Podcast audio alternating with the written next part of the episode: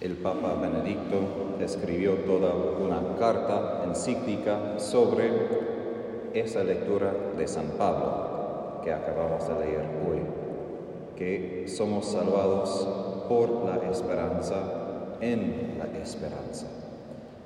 Hay un poeta francés, Charles Peguy, quien escribió un poema de verdad de muchas líneas, de muchas páginas, sobre la esperanza.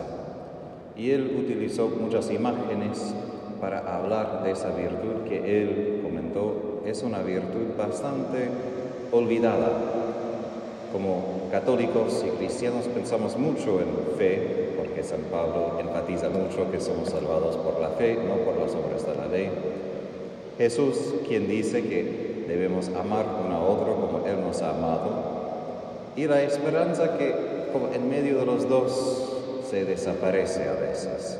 Por eso él dice que la fe y la caridad son como dos hermanas grandes y la esperanza como la hija menor en medio de los dos. Pero la esperanza no es poca cosa. Si pensamos en la vida cotidiana, cada vez que perdemos la paciencia, cada vez que estemos frustrados con el mundo tal cual es, a la raíz de esto es falta de esperanza. No en ese sentido que no creemos en el cielo, sino esperanza cotidiana, esperanza existencial en el sentido de que somos salvados en la esperanza. Quiere decir que ya no estamos en el estado de salvación plena, pero estamos en rumbo hacia esta salvación.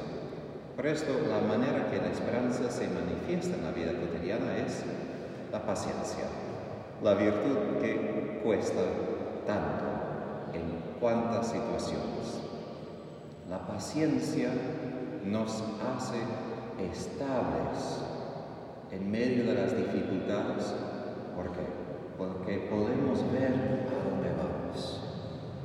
Y la esperanza como es una virtud como los caballos tienen soy de Texas, bueno, yo montaba caballos mucho cuando era joven adolescente. Ellos tenían, decimos en inglés, blinders. Tienen estas cosas sobre sus ojos para que no miren así al lado, simplemente derecho.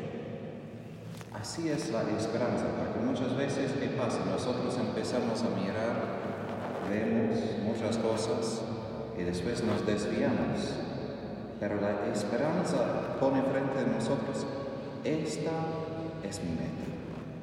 Y como Papa Benedicto escribió en esta carta, lo que recomiendo es la carta encíclica que he leído más.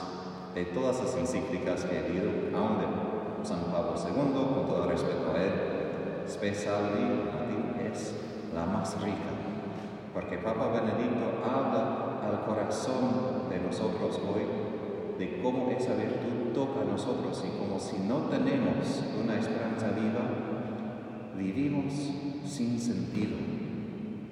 Y eso es lo que pasa Muchas veces la esperanza teológica se pierde y lo que tenemos es simplemente una esperanza humana, que las cosas se mejoren o se cambien. Eso no siempre pasa. Las cosas no siempre se mejoran. Las cosas no siempre simplemente pasan. A veces las cosas se empeoran.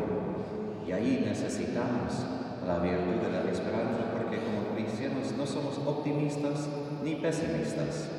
Simplemente somos realistas en el sentido de que lo peor sí puede pasar y ya pasó. Y Dios, quien ya arregló lo peor que pudo haber pasado en toda la historia, puede manejar las otras situaciones que vamos a introducir en el mundo hoy. Pero si miramos al crucifijo, ahí entendemos que la esperanza cristiana siempre pasa por el crucifijo. Y por eso nosotros no nos desanimamos cuando enfrentamos la cruz, sino nos damos cuenta, esta es la semilla, como Jesús dice en el Evangelio, que después produce una luz. O esa es la levadura que después se multiplica para que la masa se convierte luego en pan.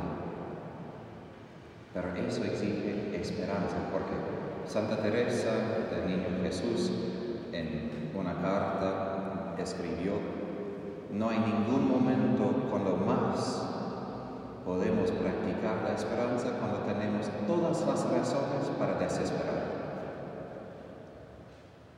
Es verdad, en mi vida personal, cuántas veces que las esperanzas humanas mías fracasaron. Y ni solo una vez, una vez y otra vez y otra vez y otra vez. Y hay una línea de Job que me encanta. Job en su queja frente a Dios dice, tú eres destructor de las esperanzas humanas. Es verdad. ¿Por qué? Porque la esperanza cristiana no es esperanza humana. Nosotros practicamos la esperanza justamente en ese lugar oscuro cuando no hay ninguna ayuda humana, porque confiamos que el Señor interviene.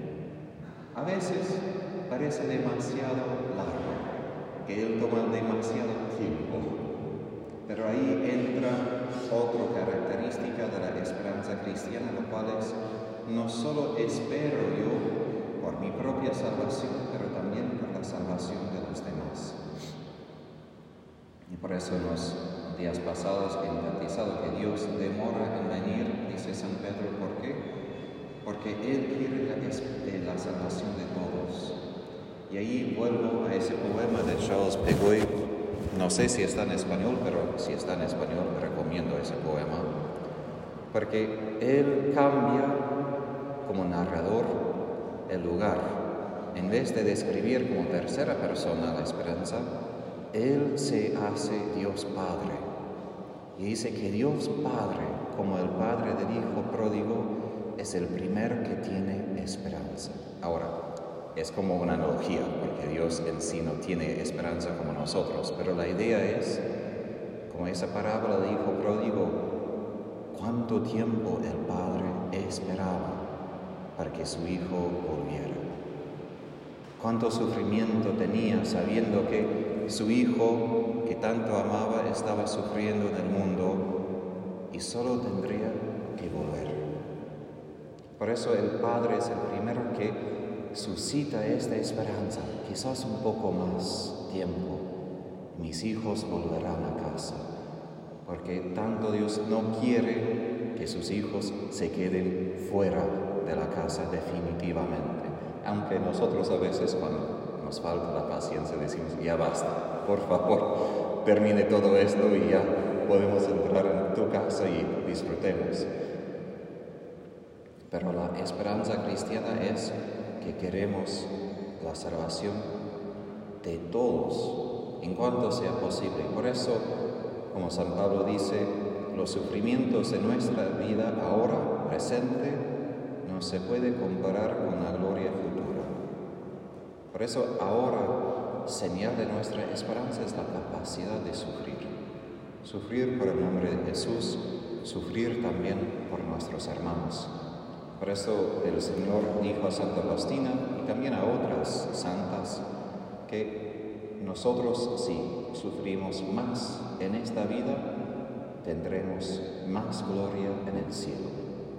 Y si sufrimos menos o quejamos más del sufrimiento que sí tenemos, tendremos menos gloria en el cielo.